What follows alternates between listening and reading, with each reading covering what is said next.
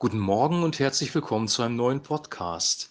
Heute geht es um falsche Propheten, faule Bäume und unbekannte Wundertäter. Und äh, ich möchte weiterlesen in Matthäus Kapitel 7, wo Jesus uns am Ende der Bergpredigt Warnungen mit auf den Weg gibt, die es in sich haben, aber die wir auch ernst nehmen können und die uns ein Segen werden können, weil es ist das Wort Gottes. Und ich lese aus Matthäus Kapitel 7 von Vers 15 bis Vers 23. Seht euch vor, vor den falschen Propheten, die in Schafskleidern zu euch kommen, inwendig aber sind sie reißende Wölfe. An ihren Früchten sollt ihr sie erkennen. Kann man denn Trauben lesen von Dornen oder Feigen von Disteln? So bringt jeder gute Baum gute Früchte, aber ein fauler Baum bringt schlechte Früchte. Ein guter Baum kann nicht schlechte Früchte bringen und ein fauler Baum kann nicht gute Früchte bringen. Jeder Baum, der nicht gute Früchte bringt, wird abgehauen und ins Feuer geworfen. Darum an ihren Früchten sollt ihr sie erkennen. Es werden nicht alle, die zu mir sagen, Herr, Herr, in das Himmelreich kommen, sondern die den Willen tun meines Vaters im Himmel. Es werden viele zu mir sagen an jenem Tag, Herr, Herr, haben wir nicht in deinem Namen geweissagt? Haben wir nicht in deinem Namen böse Geister ausgetrieben? Haben wir nicht in deinem Namen viele Wunder getan? Dann werde ich ihn bekennen, ich habe euch noch nie gekannt, weicht von mir, ihr Übeltäter. Jesus spricht von falschen Propheten, falschen geistlichen ähm, Leitern, wenn du so willst, falschen geistlichen Impulsgebern, es müssen jetzt keine Leiter sein, falschen geistlichen Einflussnehmern, das können Gurus sein, das kann wer immer auch sein, die gut aussehen, die aussehen wie ein Schaf, die sich verkleidet haben. Die Schafe sind ja Symbole für Christen. Ein Schaf, Jesus ist der gute Hirte, aber sie sind innerlich keine Schafe, sondern sie sind reißende Wölfe und bringen Zerstörung. Falsche Propheten, die falsche Botschaften bringen, die keine guten Früchte haben, die uns in die Irre führen, die uns von Jesus wegführen, vor denen warnt uns Jesus sehr klar. Dann schwenkt er und benutzt das Bild eines Baumes.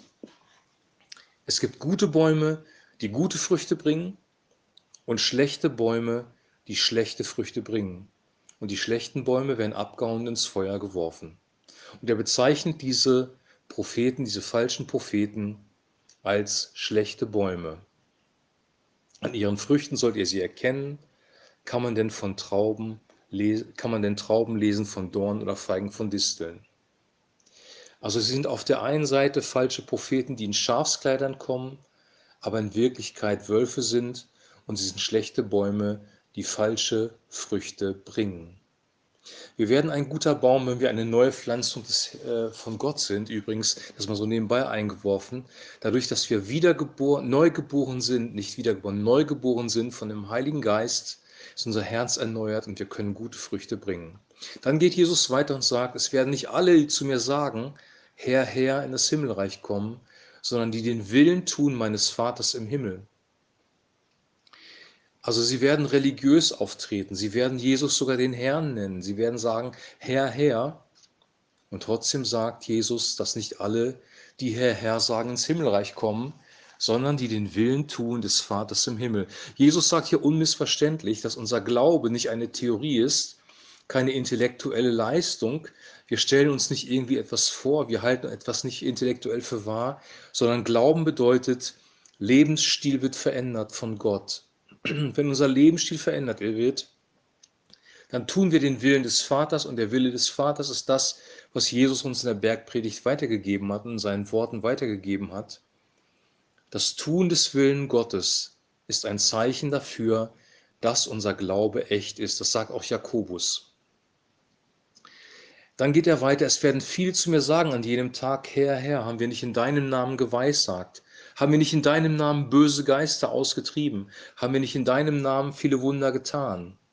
Dann werde ich ihn bekennen, ich habe euch noch nie gekannt, weicht von mir, ihr Übeltäter. Also auch geistliche Wirkungen, die Prophetie, die hier genannt wird, also in deinem Namen geweissagt heißt in deinem Namen prophetisch geredet. Es gibt viele Propheten, wir haben ja von falschen Propheten gehört. Prophetische Rede ist kein Zeichen dafür, dass Gott am Wirken ist oder nicht unbedingt. Böse Geister auszutreiben ist kein Zeichen, dass Gott in diesem Menschen lebt und dass er wirklich sein Herz hingegeben hat. Wunder zu tun. Vielleicht sind diese Wunder durch Gott gewirkt, weil Gottes Kraft in seinem Wort ist, weil das ausgesprochene Wort Gottes Veränderung bringt. Aber die Frage ist, wo steht das Herz? Es können also Menschen, es kann Menschen geben, die sagen, Herr, Herr, die Jesus Herr nennen, die prophetisch reden, die böse Geister austreiben, die Zeichen und Wunder tun und die trotzdem nicht mit ihm gelebt haben. Das sagt er am Ende dieses Abschnittes in Vers 23. Dann werde ich ihn kennen, äh, werde ich ihn bekennen. Ich habe euch noch nie gekannt. Weicht von mir, ihr Übeltäter.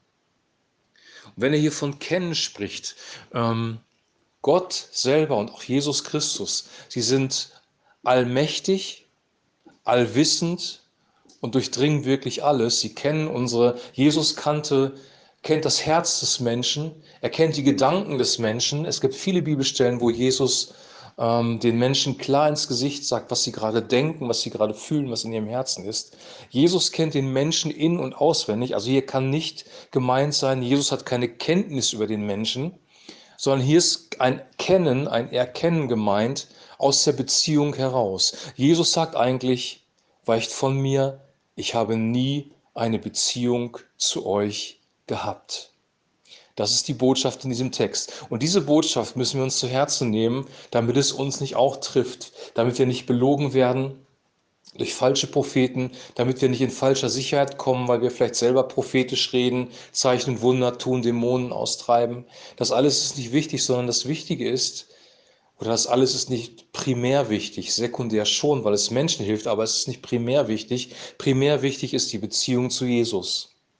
Wenn wir mit Gott eine Beziehung haben, wenn wir Zeit verbringen mit Christus, mit seinem Wort, wenn wir die Bergpredigt lesen oder seine Worte allgemein lesen, wenn wir darüber nachsinnen, wenn wir das verstoffwechseln und umsetzen und leben in unserem Leben, wenn wir Gemeinschaft mit ihm haben, eine Beziehung mit ihm haben, wenn er uns kennt und wir ihn kennen, und zwar nicht intellektuell, sondern auf der Beziehungsebene. Du kannst tausend Bücher über Jesus lesen und ihn intellektuell kennen, aber du kannst seine Kraft seine Gegenwart nie erlebt haben. Wenn wir ihn aber persönlich kennen, wenn wir mit ihm Gemeinschaft haben, dann passiert Folgendes. Dann wird unser Leben verwandelt. Dann entsteht ein neues Leben, eine neue Identität. Christus in uns ist die Hoffnung der Herrlichkeit. Ist jemand in Christus, ist er eine neue Schöpfung. Das Alte ist vergangen, alles ist neu geworden. Wenn wir in Christus sind, wenn wir mit ihm Gemeinschaft haben, dann werden wir verändert. Dann wird unser Leben gute Früchte hervorbringen. Dann werden wir echte Schafe sein und keine Wölfe im Schafspelz.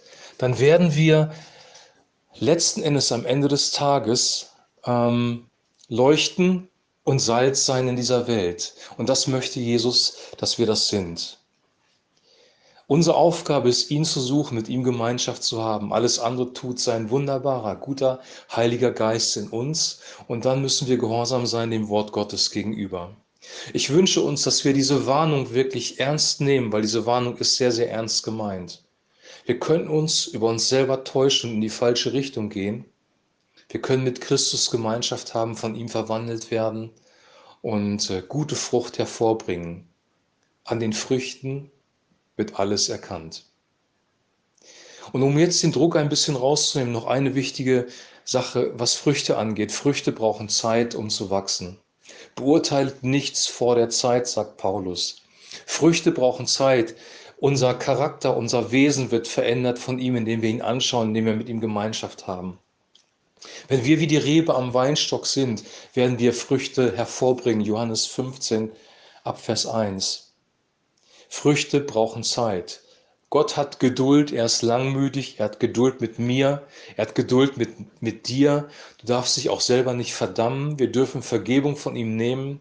Wenn wir falsche Wege gegangen sind, wenn wir keine guten Früchte hervorgebracht haben, dann können wir ihn um Vergebung bitten.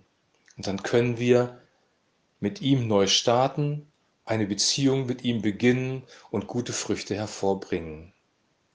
Wünsche dir jetzt einen gesegneten Tag. Ich bitte dich wirklich von Herzen, über diese Worte nachzudenken, weil sie sind lebenswichtig. Das, was Jesus hier gesagt hat, ist wirklich lebenswichtig. Und ähm, ich wünsche dir, dass das in deinem Leben entsteht. Die Beziehung zu Christus, die Früchte und dass dein Leben Freude hervorbringt, Liebe hervorbringt, Frieden hervorbringt und du selber dadurch gesegnet wirst. Shalom.